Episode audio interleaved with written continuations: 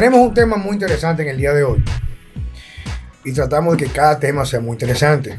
Y a veces es muy difícil en realidad saber qué tantas cosas ustedes quieren que compartamos acá. Pero yo decidí junto con Checo, Francesco, aprovechando al doctor Víctor Jordi Matos y su experiencia clínica en tratar, en tratar los diferentes, digamos, enfoques en reemplazo hormonal, hablar de un tema muy interesante. Es lo siguiente. Sabemos de forma general que nosotros los seres humanos estamos mediados por nuestras hormonas. Algo que aprendí hace muchos años, siendo una forma, digamos, muy simple. Nuestro cuerpo, reitero, simple, entendible. Nuestro cuerpo se maneja por dos sistemas. Me refiero simple, no estoy diciendo que sea solamente esta manera. Y es nuestro sistema nervioso y nuestro sistema endocrino. Básicamente la forma que nosotros percibimos nuestro entorno está a veces muy mediado con nuestro entorno interno, nuestro sistema endocrino. Podría ser. También, por ejemplo, cómo el entorno podría modificar nuestro sistema endocrino. En pocas palabras, para dar una idea, que una vez lo dije yo hace muchos años, hace mucho tiempo, una disertación, aterrizando un poco la medicina funcional, como la veo yo, desde mi punto de vista. Tú tienes dos personas que están en un lugar sentadas. Yo tuve una experiencia traumática, por ejemplo, de enfoque sexual, por ejemplo.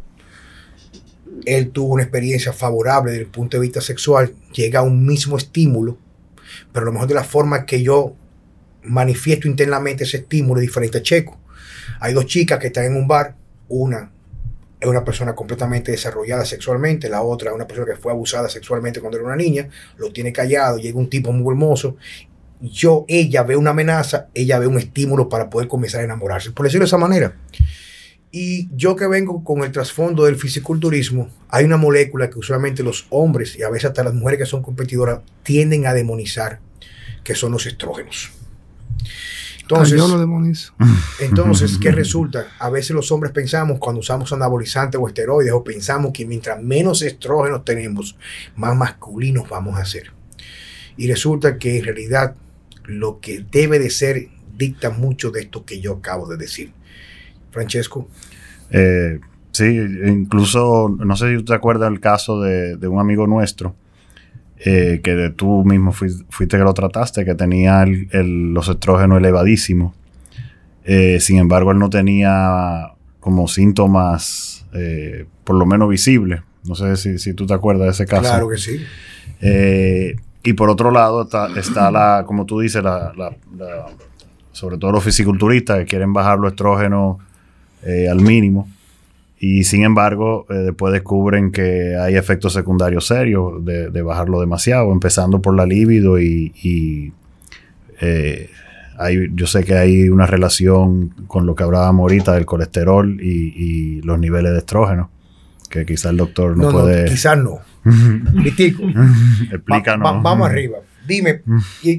la idea es... Hablemos de estrógeno. Vamos a estrógeno. ¿Qué es, ¿Qué es el estrógeno? ¿Cuál es, ¿Cuál es su papel? ¿Cuál es su función? El, estrógeno cumple un rol eh, de carácter embriológico en nuestro cuerpo y es sustentar el sistema cardiovascular o el sistema oye, vascular. Oye, oye, oye, oye, Vamos a aterrizarlo, vamos a hacerlo bien orgánico. Nada más faltan un par de Desde que somos chiquiticos. O vamos a hacer, faltaría un par de cervecitas aquí, porque yo se visto. Desde chiquitico. Chiquitico loco con una Blue Moon.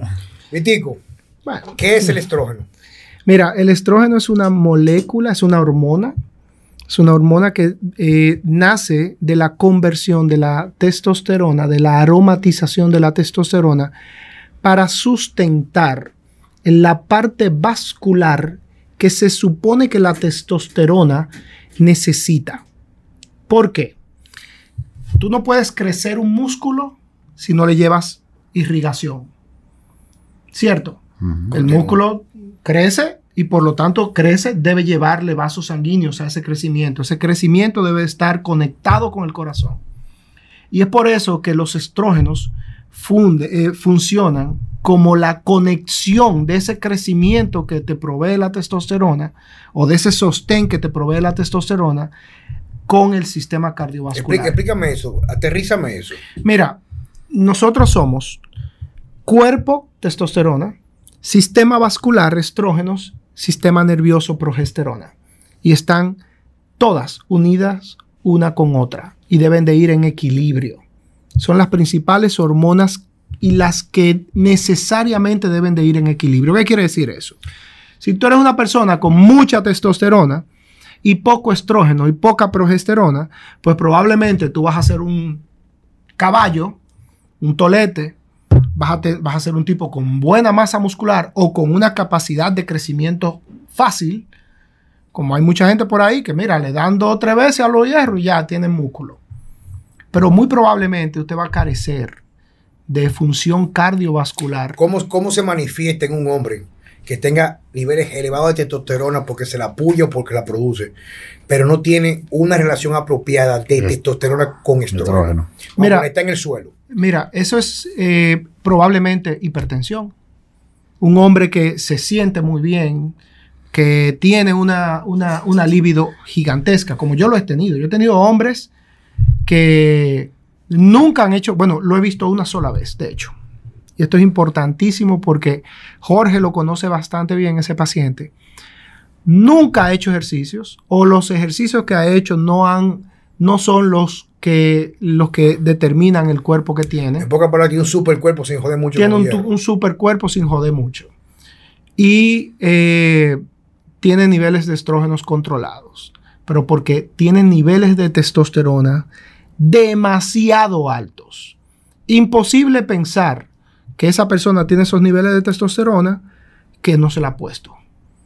O sea, en poca- No- o sea, nos pasó a mí y a Jorge juntos con ese paciente. O sea, Mira, en pocas palabras nunca se la ha puesto. parece como tú lo ves que sí se está apoyando. Parece que se está apoyando totalmente, tanto desde el punto de vista químico como físicamente. Quiere decir los números en sangre, también cómo se ve físicamente. físicamente. Pero te dice, yo nunca me he puesto testosterona. Y bueno, eh, difícilmente una persona vaya a la consulta a revisarse o a chequearse o a tratarse algún problema o a simplemente evaluarse para tener un punto de partida y que te vaya a decir algo que no es cierto. Difícilmente. Nunca me he puesto yo- tes- yo- testosterona. Yo, quiero conocerlo. Yo, yo quisiera que tuvieras esa persona. Solamente una vez lo he visto. Sí tuvimos otro caso de una persona, pero físicamente no tenía esas manifestaciones, pero era porque su estilo de vida era muy, muy extremadamente desorganizado. Entonces, testosterona, estrógenos. Yo, Testos- tengo, yo tengo una testosterona bastante alta. La, la esté produciendo yo o me esté puyando. Sí. Entonces, mis estrógenos, de forma. o- porque eh, los, los estrógenos, si no me equivoco, son una familia de hormonas, ¿verdad que sí? Sí, el- los estrógenos son, de- bueno, hay dos estrógenos que son derivados directos de la testosterona y hay un estrógeno que es derivado de la androstenediona. Entonces, el, el principal, los principales estrógenos, lo- el estradiol y el, est- Estradiol. y el estriol, son derivados directos de la testosterona. estrona. Y la estrona es un derivado de la androstenediona. Entonces, porque la idea es que todo el que, todo el que se está puyando o quiere puyazo o no se esté puyando entienda esto. Yo me estoy puyando con testosterona o la produzco, pero no el caso típico. Es- Es un caso típico hoy en día con el, el grado de estrés que manejamos.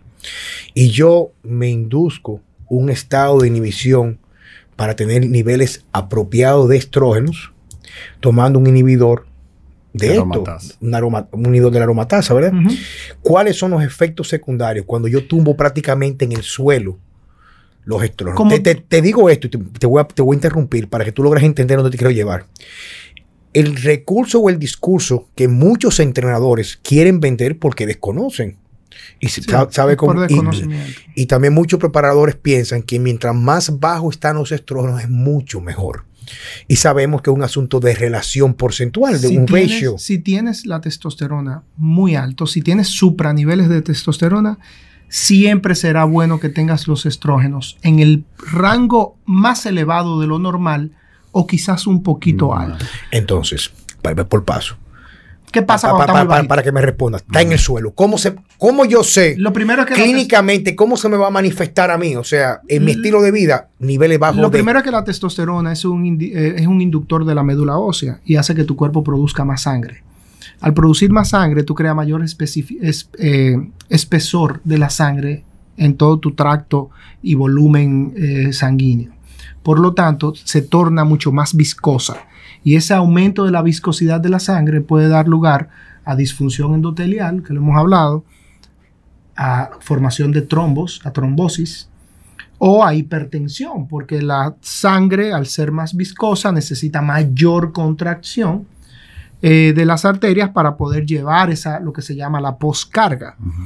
Entonces, eh, tú puedes ver que rápidamente a una persona que se está apoyando, pero que a la vez quiere bajar los estrógenos, como ha pasado, gente que, nos, que hemos visto Que- nosotros, que hemos consultado. no, y que tenemos ahí, que lo hemos visto.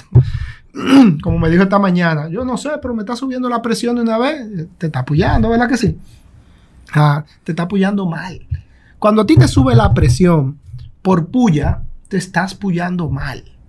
¿Cómo se mane- cómo se pre- te- tenemos Hipertensión, trombosis, eh, eh, las más fáciles, las más sencillas, aumento de la viscosidad, deshidratación. Cuando la sangre está muy viscosa, tu cuerpo se deshidrata fácilmente, porque aumenta la, el, el empuje de líquidos, lo La- que se llama la presión oncótica. la respuesta sexual al líbido. La con, libido- con, con una testo muy elevada y unos estrógenos en el suelo. Mira, la, eh, la respuesta sexual se afecta por los estrógenos altos, por los estrógenos bajos, por la testosterona baja y por la testosterona alta. Entonces, la libido se afecta, podría ser porque tienes la testosterona muy alta o podría ser porque tienes los estrógenos muy altos. Pero el, el factor estrogénico de la libido en el suelo normalmente no es el psicológico. El factor es puramente vascular. Vuelvo y te digo, relacionen todo lo que tiene que ver con sea, no hay estrógeno con el sistema vascular, no que no hay buena erección, no hay buena irrigación. Bueno, a mí, a mí me pasó eh, que una vez... Entonces, eh, déjame concluir, perdón, Checo. Y es, si hay afectación cuando tú tienes la- los estrógenos bajos, tú dices, coño, pero este tipo está como depresivo. Eh, eh, tú notas que hay cierta depresión y la relación es directamente con la disregulación o el desequilibrio que hay entre los estrógenos y la progesterona. Cuando una persona tiene desequilibrio de progesterona, entonces sistema nervioso, sueño, Pero, pero ¿cuál es? el- o sea, el, cuando hablamos de falta de equilibrio, de... Mira, la- los estrógenos y para- la para entender, progesterona, porque el- o sea, te refiere a mucha progesterona y baja... baja eh, mucha progesterona bajo estrógeno, eso está mal. Mucho estrógeno baja progesterona, eso está mal. Progesterona y estrógeno deben de, de ir siempre en equilibrio. Si tú tienes la progesterona en rangos normales altos, tus estrógenos deberían estar en rangos normales altos. ¿Qué baja o qué sube la progesterona? Ok. La, una de las cosas que vemos que más, baja, más rápido baja la progesterona son los estados de ansiedad. ¿Por qué? Porque cuando tú liberas mucho cortisol, la progesterona viene, deja- viene del mis- de la misma fuente, De la misma raíz. de la misma raíz. Entonces, tu Tú robas, cuerpo, tú robas. tú les robas, les robas la, la capacidad de producir progesterona a la 17-OH pro- eh, pregnenolona y esta pasa, eh, eh, adquiere prioridad la conversión del cortisol. Estrés, esa es la principal causa y es muy, muy frecuente. Óyeme, todo el mundo, hombres, mujeres, todito, tienen que están sometidos a estrés, tú encuentras niveles de progesterona bajos. ¿Qué más? Entonces, tú sabes porque siempre, siempre yo he visto casos, Víctor. Escuchen esto Ese para- tema no es difícil, señor. El Ujú. tema de, de la relación de estrógeno es, ubica que todo lo que va a pasar con los estrógenos, con las variabilidades de estrógenos, tienen de alguna forma o una relación directa o un inicio vascular, con el contenido vascular de nuestro cuerpo. Todo lo que pasa con progesterona tiene de alguna forma relación directa o un inicio con el sistema nervioso, con neurotransmisores, neurotransmisión. No, porque yo sé que la progesterona es un precursor de la GABA. Eso no, lo de la GABA, no, de todos los neurotransmisores. Todos los neurotransmisores, las aminas, porque hay diferentes tipos, hay más de 10 tipos de neurotransmisores. eh, todos los neurotransmisores, de alguna forma u otra, Están no- relacionados. no están relacionados, no directamente, no es que la progesterona los produce, ok, pero están relacionados a los niveles de progesterona. Él se chequeó. El que lo está escuchando se chequeó. Y salió con la testosterona porque está apoyando, ligeramente elevada. Pero él tiene un problema que no logra tener un estado de quietud mental. Está muy, muy drenado por estrés. Y sale con la progesterona bajita. ¿Qué tú recomiendas? ¿Suplementación o medicarse? Mira, depende, porque si es por estrés, lo primero es inhibir lo- la producción de cortisol. Yo, eh, en mi, mi práctica los últimos meses, eh, he tenido una tasa de éxito increíble con el uso de la oxitocina para bajar niveles de cortisol. Y eso es un precursor inmediato de la producción de progesterona. ¿Cómo tú lo mandas? Hay un problema y es que la oxitocina que hay en el país es de uso intravenoso. Entonces, es la que se usa en los partos para cuando la mujer da a luz, estimular al que el útero se contraiga para, para hacer que el útero libere las, los restos o los restos de placentarios y rápidamente inicie el proceso involutivo del útero. Pero esa misma que aparece aquí endovenosa, tú la puedes, se la puedes indicar a la persona que se eche de 12 a 15 gotitas. Cuando tú tengas esos, esos, esos, muchachos oral. hiperactivos, oral, debajo de la lengua, esos muchachos, esos jóvenes hiperactivos, que normalmente la hiperactividad tiene una relación directa con los niveles de cortisol, tú lo coges, esos muchachos de 16, 17 años, esos adolescentes que también son, además de hiperactivos, que son siempre encojonados con los papás, que son peleones, Ese, eso propio de la adolescencia, tú le das 12 goticas de oxitocina todos los días en la tarde y tú vas a ver cómo tú lo llevas a un nivel. Porque la oxitocina es la hormona del amor. Esa es la famosa hormona del amor. Y es la hormona que crea esa conexión de, nuestro, de nuestra empatía neurológica con los seres con los que nos relacionamos. En una vez que tuve una conversación con gente que está muy arriba en la cadena alimenticia y fisiculturismo, recuerdo que alguien puso un tema, no recuerdo quién fue, en la mesa habían gente con nombres muy grandes de la industria, que decían que uno de los problemas utilizar, por ejemplo, Arimidex o utilizar, que son inhibidores de la conversión de la testosterona a, estrógenos, era que afectaba mucho los niveles de HDL o colesterol bueno en sangre. Explícame eso. Sí, a ver, pero no solamente eso, yo le tengo más que afectar los HDLs, yo, yo realmente no le tengo miedo a, a la afectación, porque lo que hace es que hace que los HDL sean disfuncionales, pero no te baja el número.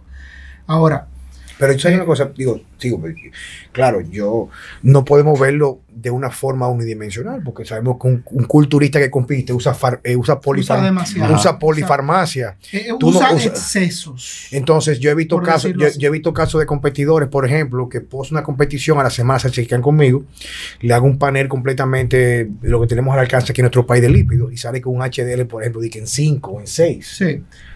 mira, el principalmente se torna disfuncional. Ahora, acuérdate que no es por el arimidex realmente. En su mayoría es porque hay un aumento en la producción de colesterol LDL en el hígado, porque tú sabes que las hormonas aumentan la producción de colesterol. Por un mecanismo de feedback. Ustedes recuerdan cuando estuvimos en el podcast anterior que hablábamos del coche y tú decías, ¿por qué esa disreglación? De que si yo necesito más energía, produzco menos. Debería ser todo lo contrario. Pues pasa lo mismo cuando tú te inyectas la testosterona. Tú le dices al cuerpo, mira, hay mucho de una cosa, por lo tanto, vamos a producir menos de esto. Y uno de los, de los más vulnerables es la, el HDL. Por eso hay una menor producción. Pero realmente el que, el que más se afecta es una exacerbación en la producción del LDL. Y siempre que tú aumentes la producción del LDL, el HDL te va a bajar. Pero lo que más miedo yo le tengo del arimidex es que tú no has visto personas que constantemente utilizan arimidex y se hacen vulnerables a fracturas. Señores, Arimidex es un medicamento que se... se Vamos a hablar de anastrozole mejor. Sí, sí, usualmente, usualmente se recomienda o lo mandan los médicos para tratar algún tipo de enfoques en cáncer mamario. Es un inhibidor de una enzima que se, llama aromatasa y evita la conversión de estrógeno. Pero tú, quieres, saber una, tú quieres saber una cosa, Juan Carlos. El concepto del uso de los inhibidores de aromatasa en cáncer no está todavía muy claro. Si bien es cierto que los cánceres que se ha demostrado que son cánceres estrogénicos, que tienen una relación directa con los niveles de estrógenos, el estrógeno que más, relación, más se relaciona con cáncer es el E1, que es la estrona. La estrona. Y la estrona no es producto de la conversión de la testosterona a, estradiol y estriol. Por lo tanto, no. Es, por lo tanto, inhibir la conversión de estradiol, que pasa con. Tiene un efecto opuesto. Tiene un efecto adverso, sobre los ciertos tipos de cánceres. Señores, no estoy diciendo que dejen de tomarse a las mujeres que tienen cáncer, que le han indicado. Hay muchos estudios que sustentan el uso de tamoxifeno por otras razones, porque ciertos estrógenos alimentan los canalículos. Yo de verdad no sé. Porque el tamoxifeno actúa más como un bloqueador, un bloqueador, no como un como, más, que, más, más, como un bloqueador que como un inhibidor. Por eso utilizan tamoxifeno, que el tamoxifeno es, sí es un inhibidor de, la aromatasa. Que incluso se, se, utiliza mucho en el fisiculturismo, especialmente en las mujeres, porque el tamoxifeno como toma el lugar de los receptores estrogénicos, especialmente en la mujer en la parte baja del cuerpo. Pero trabaja más, más el tamoxifeno trabaja más en las mamas que en los estrógenos de cadera. Sí, Por pero cuando tú tienes una mujer que está estrogenizando mucho, que tiene dominancia estrogénica, que eso es otra patología, como le decía yo a una persona muy conocida por nosotros, y es eh, dominancia estrogénica no es una enfermedad. Dominancia estrogénica es, una, es una particularidad individual de cada persona. Eso es como que tú eres blanco con los ojos grises, con los ojos marrón, y tú eres blanco con los ojos verdes.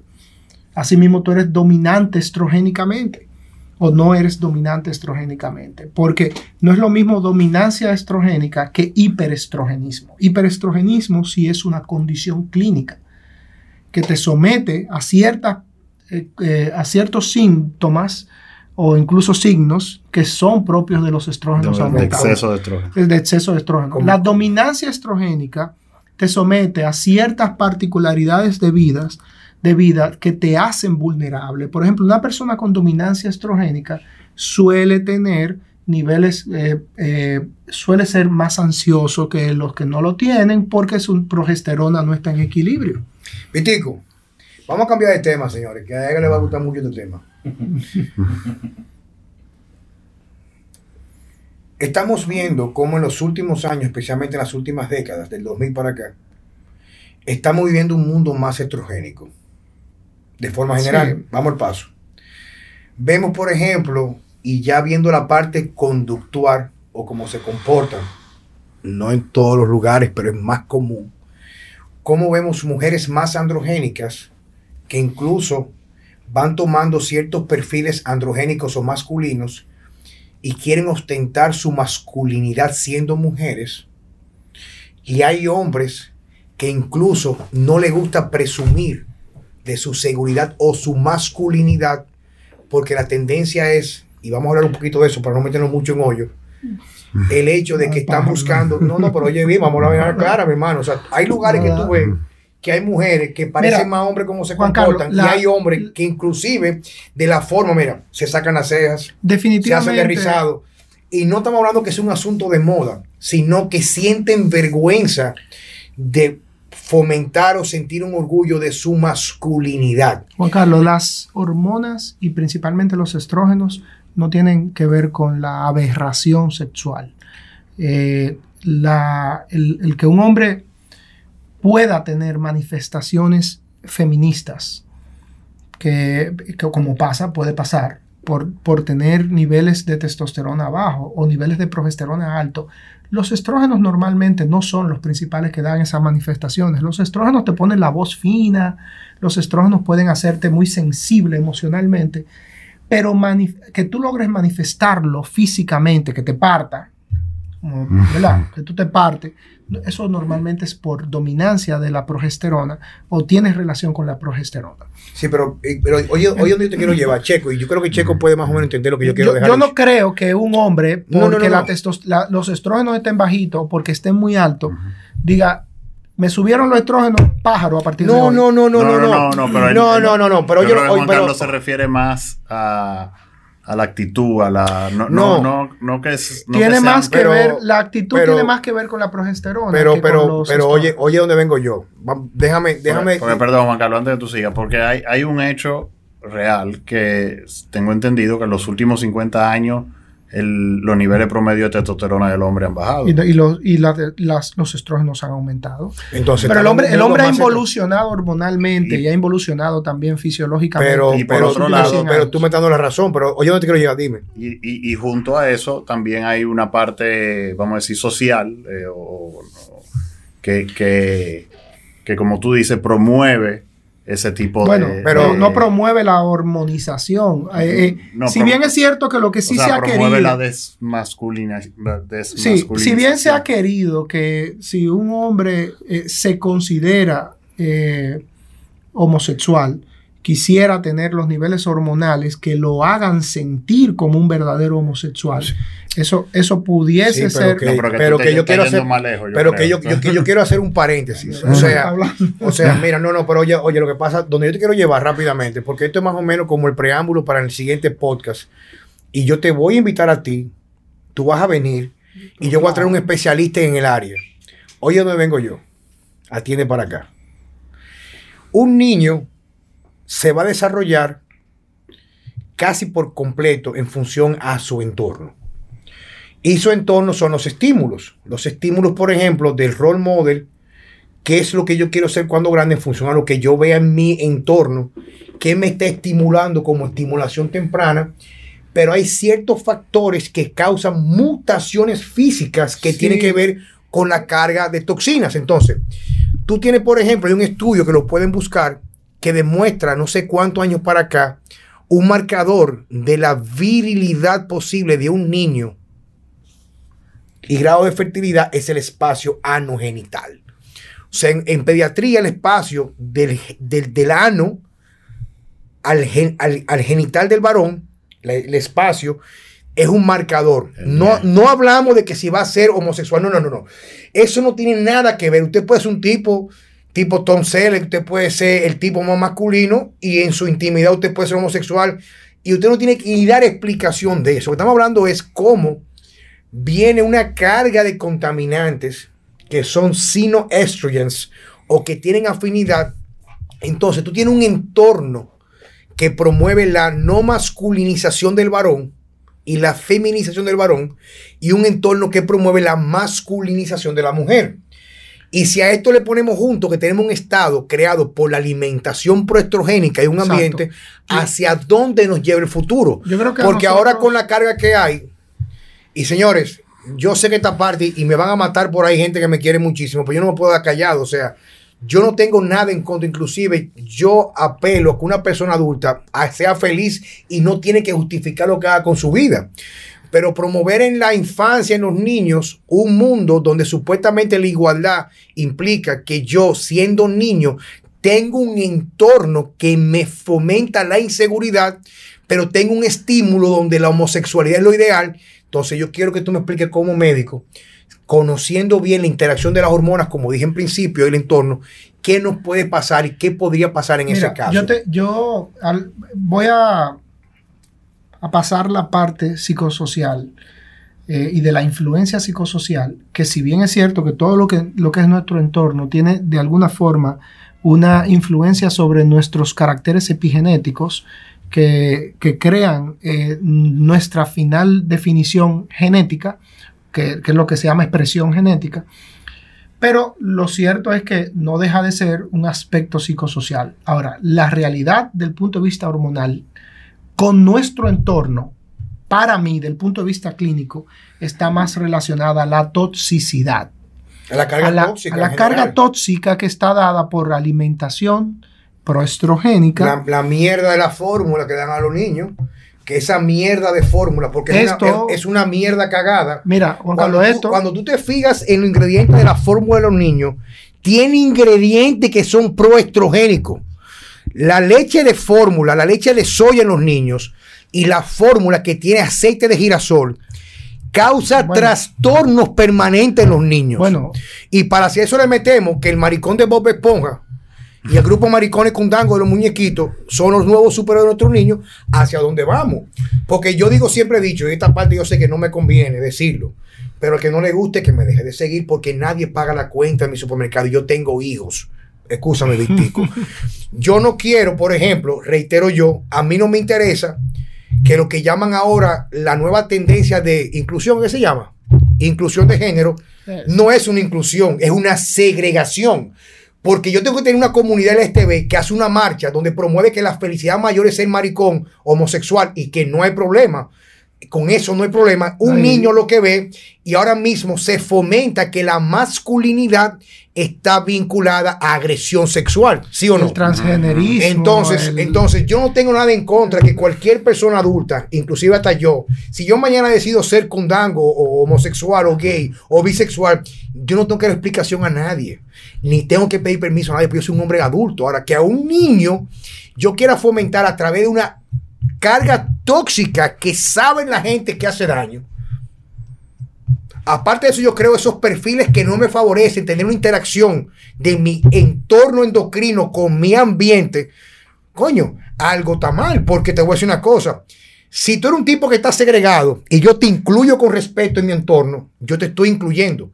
Pero si tú estás segregado y ahora tú te vendes como lo superior, entonces tú me estás segregando a mí. Entonces, ¿en qué dirección vamos? Tú, Bueno, tú, tú que eso- eres, oye, tú- eso. tú que eres papá. Mira, eh, sí, de- definitivamente hay una, hay una parte del entendimiento psicosocial que, que yo lo asumo y asumo mi rol como padre, no como médico. Y, y tengo mis posiciones como padre, como cabeza de familia, como esposo, no como médico. Eh, pero yo a lo que sí realmente le doy el enfoque como médico es a lo que sí está generando ese tipo de afectaciones o esos trastornos hormonales que nosotros estamos viviendo ya desde muy pequeños, producto de la transmisión que hay a través de la alimentación, de los malos hábitos, de ciertos tóxicos de nuestro ambiente que están creando esos muchachitos estrogénicos con la teta así, que hay, eh, Estados Unidos está re- repleto de No, y ellos. aquí también ya. o sea, Aquí también ya tú logras ver, te vas a un centro comercial y tú ves estos muchachitos que son principalmente de un nivel social eh, quizás un poco más alto de, la, Sí. de la media. sí, ¿Por qué? Porque son los que tienen acceso a comer todos los días basura. Basura. basura.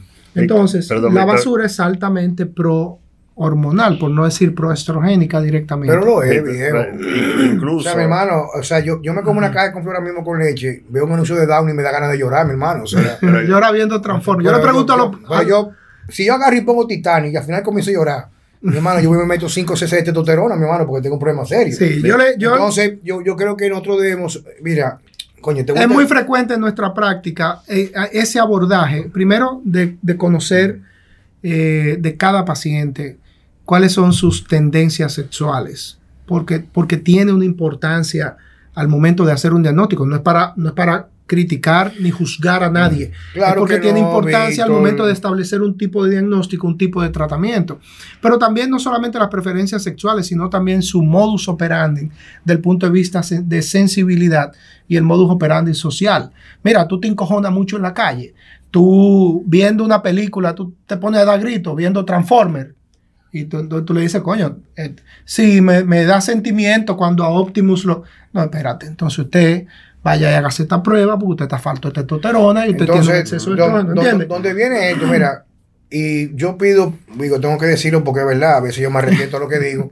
No porque me importa un ¿Qué te iba a coño, no es porque me importa un coño a nadie y me importa mucha gente, no, pero escucha esto, viejo. O sea, yo hablo como papá, viejo. O sea, yo tengo en mi familia y tengo cercano gente que yo amo y adoro que son homosexuales. Y yo ni siquiera lo veo como homosexual, lo veo como son, como seres humanos. Y tengo gente cercana a mía que son homosexuales. Coño, que diera cualquier pareja heterosexual, tener una relación tan linda como la que tienen. Yo estoy hablando de la realidad de ambiente que nos está con, con Que no lo mismo. que nos está tocando vivir en este momento, porque así como es una aberración, es una injusticia, coño, y, es- y eso, coño, es un pecado. Tú juzgar a alguien por su inclinación sexual siempre y cuando no, no cae en el punto de aberración, porque ahora, coñazo, que estoy encojonado, viejo. O sea, ¿cómo tú me quieres decir que ahora va- vamos entonces supuestamente ahora a tener que legalizar en nombre del amor, por ejemplo, la pedofilia, viejo? O sea, mi hermano, que se mete con un hijo mío, me va a regalar 30 años de cárcel, porque él mismo le doy para abajo. Y yo no, yo no voy a mediar. Dije, cuéntame, tú tienes un trastorno. El trastorno es, o sea, un supositorio en la cabeza por el oído de 9 milímetros, porque aquí no hay calibre 45. Entonces, yo lo estoy diciendo es simplemente, coño, todo lo que somos padres de familia, no nos podemos quedar callados cuando vemos la aberración que nos estamos convirtiendo socialmente. O sea, señores, es que es sencillo, es sencillo. O sea, como un niño que se está formando, yo le voy a incentivar la incertidumbre, la falta de certeza. Ahora, que usted llega a cierto proceso en el cual usted desarrolló y tiene una inclinación, no importa si sea hormonal, si sea ambiental, a usted no hay que apoyarlo, no. Si a mí me sale un hijo mío, me sale homosexual, no me sale, es homosexual. Yo le pongo una habitación en mi casa para que lleve su eno, si es varón, su novio, si es novia, si es niña, y yo lo apoyo. Y yo sí, coño, le, le, le, pongo su foto con su pareja. Y, pero una cosa es eso, otra cosa es. lubricante allá Pero claro, viejo, o sea. pero no, no, no, señores. Eso no tiene nada, eso, eso, no tiene. Yo lo apoyo. Y, yo voy, y, y, yo voy al, al sex shop a comprarle su vaina, viejo.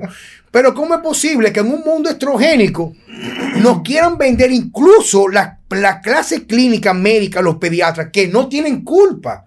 La culpa es que no despierten. Ven cómo niños tengan trastornos de pequeña edad, trastornos que tienen que ver, señores, con lo que podría ser su futuro de un punto de vista como adulto.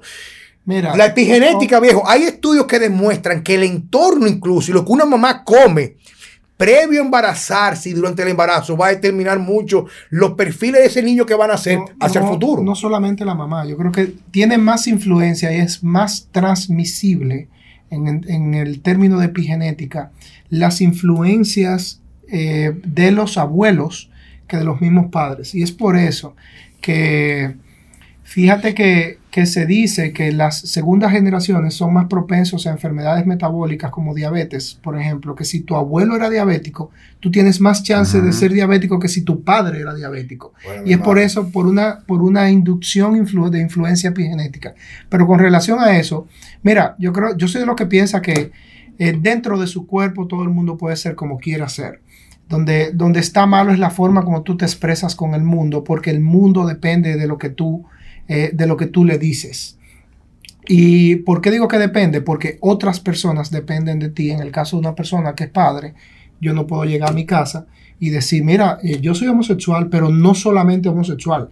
Yo me voy a cambiar y yo me voy a poner una mujer y me voy a poner teta a partir de ahora y voy a comenzar a andar como andan estos aberrantes en las, en las marchas, que las marchas de los homosexuales son obligatoriamente, mientras más en cuero tú estés y mientras más tú lleves como, como colgando los grandes. señores, pero, señores, señores. Pero yo cojo una maldita cuerda con esto. O sea, Mariel sube una foto. Mariel sube una foto mamantando a la niña que no se ve la teta ni el penzón. Y automáticamente Instagram la quita.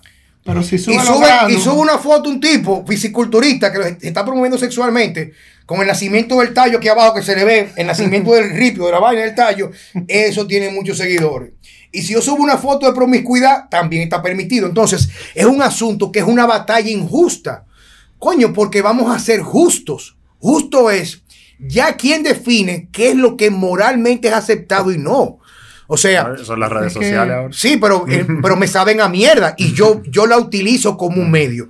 Pero ¿cómo es posible que quizás los pocos, en realidad que nos interesa el porvenir de la humanidad, nos quedemos callados. Porque te voy a decir una cosa, siempre ha existido la homosexualidad. Incluso en un libro que yo leo, los japoneses, los samuráis, practicaban la homosexualidad como algo de ritual de afinidad entre los guerreros. No son problemas míos lo que un adulto o una mujer haga con su vagina o un hombre haga con su pene o su pene, pero y su ano. No son problemas y ni usted ni nadie tiene por qué criticarlo, ni tildarlo que circundango. Mi hermano, yo lo puedo decir de una forma despectiva porque me incomoda cuando quieren empujarnos a nosotros a ver la homosexualidad como lo ideal. Como algo natural. Señores, si está ahí, es que ni siquiera que tiene un permiso, no, es que le corresponde el mismo derecho que tengo yo como adulto. Pero coñazo, viejo, o sea, ¿cómo es posible? Señores, piensen en esto. Ustedes no saben que no quieren promover la maternidad. Ustedes no saben que las nuevas generaciones de mujeres no quieren tener hijos. Y los hombres no quieren tener responsabilidad. ¿Y cuál es el propósito de un ser humano? Un ser humano que vino a través de la unión de un hombre y una mujer. ¿Cuál es el propósito? Vivir en nombre de un amor ficticio, un amor que no es real. aceptar todo lo que yo quiera hacer en nombre del amor. Y entonces, ¿cómo yo voy a manifestar eso que yo he aprendido, que yo recibí a través de mi descendencia? Coño, si un niño nació de la oportunidad de apoyo en lo que quiera hacerle feliz, pero un niño hasta los 12 o 14 años no tiene ningún tipo de discernimiento para saber qué es lo que quiere hacer con su cuerpo el resto de su vida. Chaco, No, no, te iba a decir. Ah, no, que bueno, ya eso que- quedó un poco atrás, pero yo nunca había visto eh, lo que es lo que he visto recientemente, que hay niños, varones, eh, no solo con teticas, sino con eh, eh, ¿cómo se llama? Lo que le sale a la mujer en la cadera. eh, Cadera. No, que grasa. Sí, sí. eh, Celulitis. en el pecho. En el pecho. Yo- Señores, Mira. tú te vas, tú, tú te vas a Cuba y te vas al malecón de Cuba o una playa y tú ves los carajitos. Me recuerda cuando yo era un niño. Tú ves los carajitos que parecen que se la pasan haciendo lagartijas, flaquitos, chiquitos, con muculitos. Y la- de los más seguros están de 11, 10, 11, 12 años. Eso es el número que la paja como si fueran huevos por docena. ¿Por qué? Porque tienen un desarrollo normal. Eso es lo normal, mi hermano. Ahora mismo, como decía mi abuela, la modernidad está castrando a los hombres. Entonces tenemos una crisis existencial. Coño, ¿por qué que lo que hace un hombre es hombre? O sea, no hablemos de, de- de ser macho, machis- machista, sino el deseo de ser, ser algo en lo cual le apetece una mujer y quiere rendirse a los deseos de ser una mujer. Pero ahora los hombres que están jodidos con celulares, un hombre ahora mismo, a la edad que tiene estar haciendo masturbándose o pajeándose 20 veces al día, o buscando un zócalo para meterlo para que le dé corriente, lo que está pensando es comprar un iPhone cuando ni siquiera tiene trabajo. Y ni siquiera tienen un grado universitario, lo quieren un carro para estar privando el lindones. Mi hermano, lo que quiere una mujer de un hombre o cualquier persona es sentirse deseada, mi hermano. ¿Usted cree que una mujer lo que quiere es que un tipo se monte en un carro, privar el lindón y oír reggaetón? PlayStation. Eso es parte, mi hermano. No hay problema con eso, es un asunto del momento. Pero algo está pasando. Es- eso es viejo, cierto, pero, pero viejo, yo recibo mamá que me dicen a mí, estoy preocupada porque mi hijo de 18 años se la pasa viejo No quiere salir de la en el. PlayStation. Y el problema mío era que tú te metías al baño, era que se fila.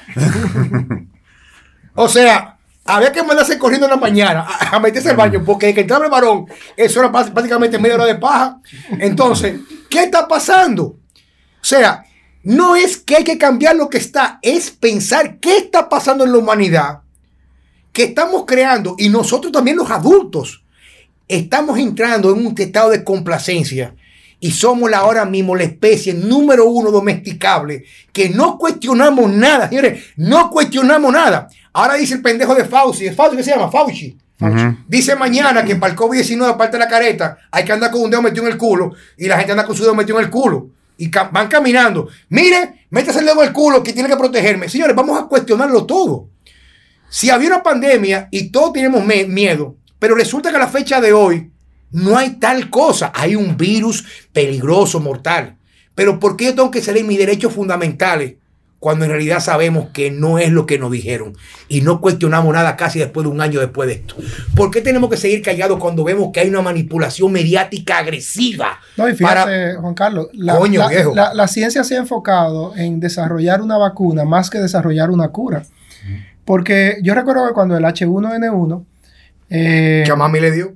El, el H1N1, bueno, pues rápidamente apareció el medicamento para, para eh, corregir el, H1N1. Tratar la enfermedad. Sí, para tratar Me la enfermé, enfermedad. toma. Cierto, ¿por qué? Porque el H1N1 no fue considerado una, eh, una real crisis pandémica y por lo tanto ciertas casas farmacéuticas se enfocaron en, bueno, vamos a resolver ese problema como problema. Pero ¿qué sucede ahora? En el momento que desarrollen una vacuna, una vacuna eh, se, desa- se va a desarrollar para el mundo entero. Si yo desarrollo el medicamento para curar la enfermedad, solamente estaría desarrollando Para algo para los que tienen la enfermedad. Si desarrollo una vacuna, se la tiene que poner el mundo entero. Y quien no se la ponga, entonces eh, quedará segregado, como tú decías ahorita, Bueno, hablando de la segregación. eh, pon- pondré, pondré un gimnasito en la terrena. Porque incluso hasta, hasta ya algunas líneas bueno, ya, aéreas, yo, yo creo que con todo lo que yo, yo me doy el lujo de decir esta vaina. Porque el coño es su maldita madre que se la va a poner. algunas La líneas se la va a poner, El aéreas, coño es su maldita madre. algunas ¿Tú me líneas aéreas están exigir- van a exigir eh, que para tu volar debes tener tu certificado de vacunación. ¿Entiendes? Entonces, eh, eh, ahí es que está el asunto. La, la enfermedad, la pandemia existe, pero eh, se le buscó una solución a una crisis, eh, a una crisis eh, eh, sanitaria eh, tratando de llevarlo a un aspecto comercial. La, única solución es que las firmas farmacéuticas se van a salir más millonarios, nosotros vamos a salir más estúpidos todos los días. Porque tenemos una pandemia de estupidez, Y, y no entiendo cómo con todas las industrias que han, que han fracasado producto de esta pandemia, no entiendo cómo todavía no he encontrado una fuerte retaliación sobre la industria farmacéutica, porque la industria farmacéutica ha sido la que ha llevado a esto. Mira, medicamentos, te han pasado por todos los medicamentos del mundo ahora, de que probando para ver si funciona. Inicialmente era que si el plaquinol funcionaba, después el Remdesivir. El Remdesivir, que yo siempre critiqué el Remdesivir, creo que Juan Carlos lo sabe, porque muchas veces en el, en el chat nuestro... Tú, tú- tú me lo decías, decía, me es una basura, no tiene ningún efecto, no hay ninguna funcionalidad del punto de vista farmacológico con el virus, porque no podemos ver lo que pasa con una persona. Mira, yo te di ivermectina y te curaste rápido. Pero cuando vamos al laboratorio y vemos que la ivermectina no es capaz de matar el virus, yo puedo decir, señor, usted se curó por otra causa. Usted se curó por otra razón, usted se curó porque le dio la maldita gana a tu cuerpo, de, a tu sistema inmunológico. Se iba a curar porque el sistema inmunológico dio- le dio en la madre. Exacto, le dio en la madre al virus. Bueno, viejo, Pero, o sea. entonces, ahora han querido sacar estudios que la ivermectina, que si Australia sacó un estudio que la ivermectina la utilizaron en 600 pacientes y que la mortalidad bajó a un 1%. No, no es cierto. Hiciste más cosas por esos pacientes que lo estabas observando que el paciente que perdió la observación clínica. Y por eso tú pudiste proteger más a ese paciente. Pero no es cierto porque en los estudios microbiológicos la ivermectina no mata el no virus. ¿Entiendes? Lo mismo pasa con el plaquinol, lo mismo pasó con el Remdesivir. Pero el Remdesivir pertenece a una firma de- del doctor Fauci. La, la patente pertenece a una firma del doctor Fauci y hizo que durante meses se utilizara el Remdesivir hasta que finalmente lo que iba a pasar, los estudios terminaran diciendo, o la, re- la recuperación estadística terminara diciendo, coño, pero en verdad esta vaina no cambió la mortalidad. Checo, Sigue siendo igual. tú eres una persona que yo admiro mucho. Y mi admiración viene así como yo admiro tanto al doctor Víctor Mato. Y yo admiro muchas personas, bueno, no tantas como otros, porque a mí no cualquiera, no a cualquiera yo le compro su discurso. Yo tengo que entender que esa persona primero me convence por su práctica y por lo que predica, más que por lo que predica, perdón. Tómate una posición la cual, igual que la mía al principio de la pandemia, no diciendo que el virus no existe, porque hay un grupo de ñame, idiota, cundango, cundango me refiero desde el punto de vista de que tú eres un estúpido, que todo el tiempo han dicho que, yo he dicho que, el virus es mentira. Yo no he dicho que el virus es mentira. Yo he dicho que el discurso que se ha hecho a través de los medios y las firmas o los recursos de gubernamentales para mediarlo no ha sido enfocado en mejorar la condición metabólica de la población. Al contrario, se fomenta aquí la mierda de los Wendy, ese tipo de comida chatarra. Y debe fomentar Bueno, Eh, restricción. durante la pandemia, creo que una de las de las de, de los alimentos que más vendieron o de las es la comida, fueron- fue la comida basa- barata, No, la no, comida incluso chatarra, porque yo- todo el mundo despachó a su servicio y entonces no, hoy comemos en Wendy, compraban la No, comida para desayuno, comida y cena, Yo comí, porque el servicio lo despacharon. yo comí por, por dos meses conseguí, que lo comenté a Checo, dos comidas al día, steak and eggs en la mañana, en la noche arroz con pollo o sardina. No. Y me puse durísimo. No, bebé. pero igual en los supermercados. O sea, si, eh, cuando empezó que, que todo el mundo iba a los supermercados de forma eh, Compulsiva. compulsiva, porque tenía miedo que. O sea, la carne nunca se acabaron. Ahora tú pasabas por la, la pasta, los lo conflé, los Sí, dulces, sí, sí, sí. Checo, aprovecha. azúcar. Bueno, ahí hubo, Mm. ahí hubo también eh, eh, la influencia de que la gente buscó productos que Duraderos, no se, duraderos, que no se vencieran rápido. La carne sabemos que dura poco, Mm.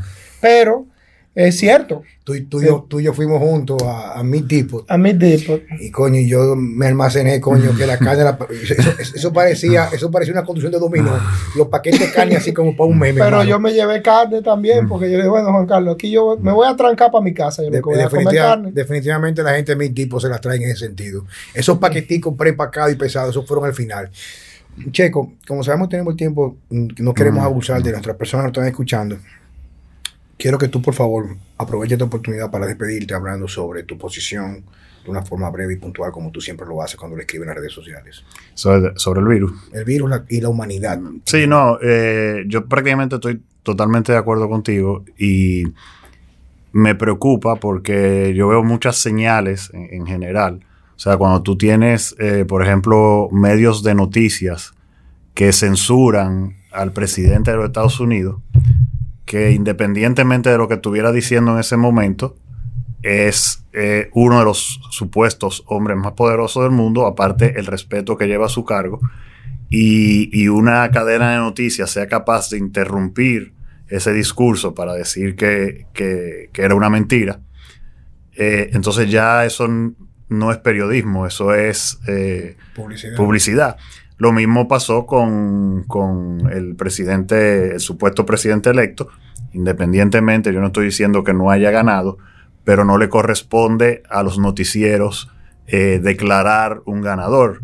Entonces, eso cuando tú lo ves en un contexto eh, general, con lo que pasa, por ejemplo, en las redes sociales, que como tú dices, de la, de la foto de, de, Mariel, que tú no puedes eh, publicar una foto de amamentar a un niño, que es algo totalmente natural y sano. Y que debería de incentivarse. debería incentivarse y sin embargo ves que se, se permiten otros tipos de publicaciones. No, ahora, no, se puede mamar tete, que mamar otra vaina, ahora parece. No, no, eh, incluso recientemente en estos días, en estos días, un, un amigo mío me, me mandó unas eh, fotos de unas páginas de, de Instagram donde no salen niños en cueros, pero salen en posiciones. Yo, la vi. Y él me dijo, yo lo reporté y Instagram lo que me contestó fue que eso no violaba la. Que, eso, es, que eso era arte, dije. Que, no violaba las reglas de. Sí. Entonces, pornografía infantil. Pero tú pones una, tú pones un post de en Instagram que promueva la sexualidad del hombre, como cómo corregirla, hombres que tengan problemas de disfunción eréctil y no es posible publicarlos. No te deja.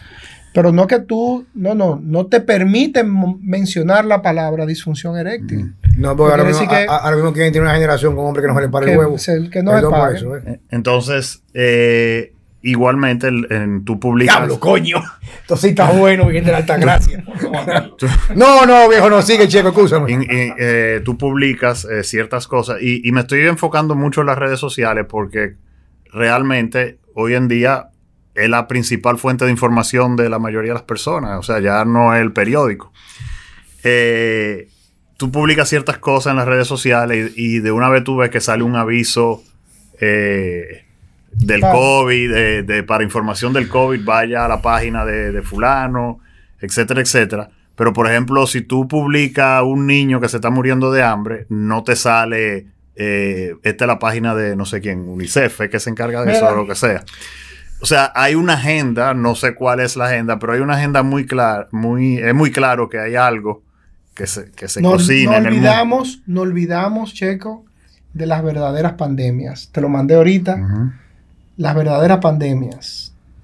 La obesidad, la diabetes, la hipertensión, las enfermedades cardiovasculares. no hay negocio ahí. Yo acabo, yo acabo de escribir un, un Sí hay negocio, pero es un negocio a largo pero, plazo. Pero vio lo que pasa es que que recuperar rápido. Estamos buscando una, fuerte inversión. A corto plazo. Yo, yo acabo de escribir un artículo eh, que lo mandé el domingo en la noche para la, la revista de, de, los, de los egresados de, del Carol Morgan, que hablaba de eso mismo, la otra pandemia. Eh, de cómo todo lo que tú dices siempre ha existido y, y que ahora ha empeorado eh, y que mata más gente en un año, se van a morir. Óigame, oye, oye esto. Se va a morir más gente producto de los efectos colaterales de esta pandemia. Del confinamiento. Producto de la, de la, relación que hay entre confinamiento, hacinamiento y otras cosas como mala alimentación, eh, inactividad, eh, problemas psicológicos, se va a morir mucho más personas que lo que podría predecirse que muriesen de la pandemia sin desarrollar vacuna o sin desarrollar un tratamiento en los próximos años. Víctor, pero hoy mismo. Porque al final la pandemia terminará. Terminará por una vacuna, terminará por un medicamento o terminará por un simple llano eh, fenómeno de resistencia eh, en masa eh, o de rebaño, pero terminará.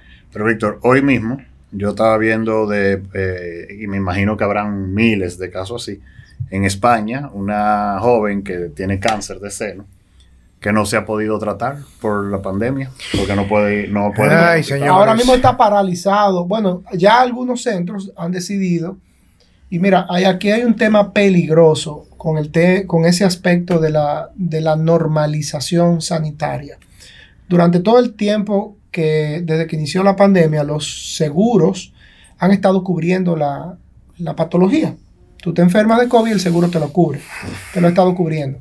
Pero eso fue porque los seguros se vieron, bueno, mira, no estamos haciendo cirugía, no se estaban haciendo cirugías selectivas, no se estaban haciendo otros tipos de procedimientos, otros tipos de tratamientos, los consultorios estaban cerrados y por lo tanto bajó el consumo del, y el uso de un, seguro, de un seguro.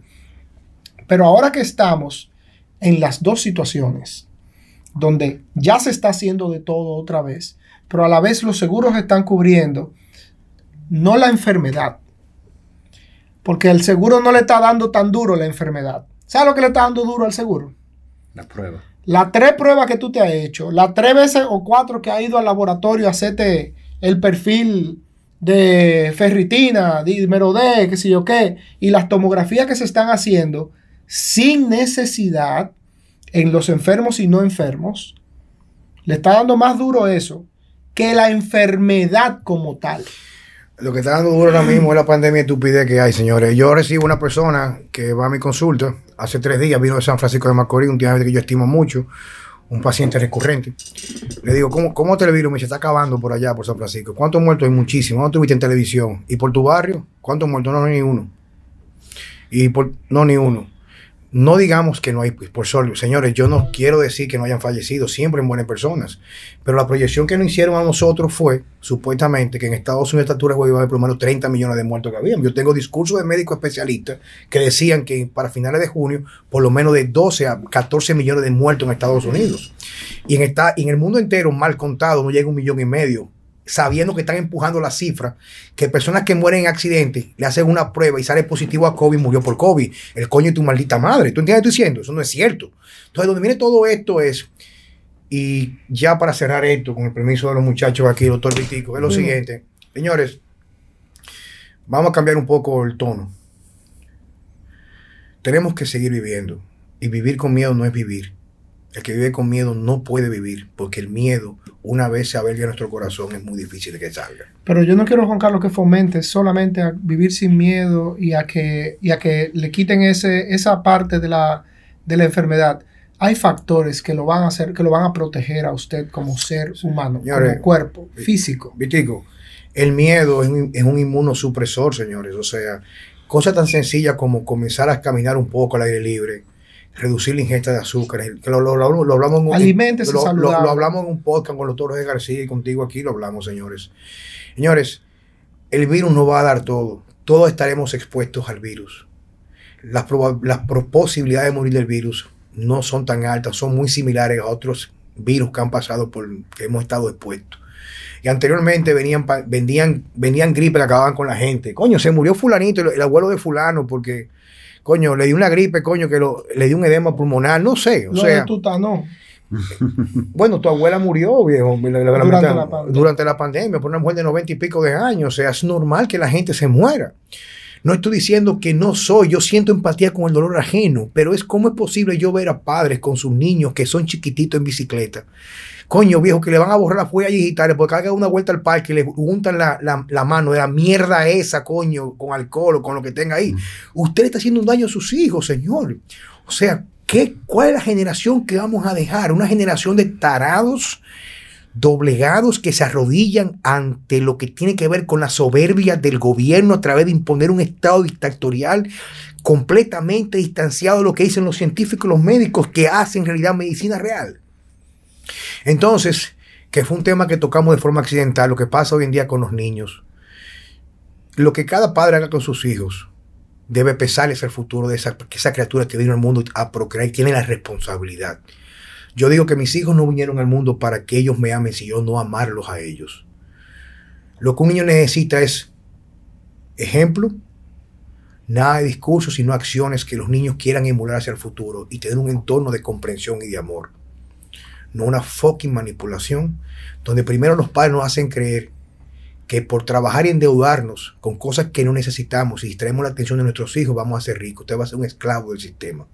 Tiene que desconectarse del sistema, tiene que vivir con una pasión y con un propósito. Para Juan Carlos Simón, y sé que también para Víctor, y me estoy metiendo en cosas que no me competen, y para Francesco, que me lo ha demostrado, no porque tenga que demostrarme lo mismo, porque lo demuestra con su día a día, sus hijos es prácticamente su propósito primario de vida.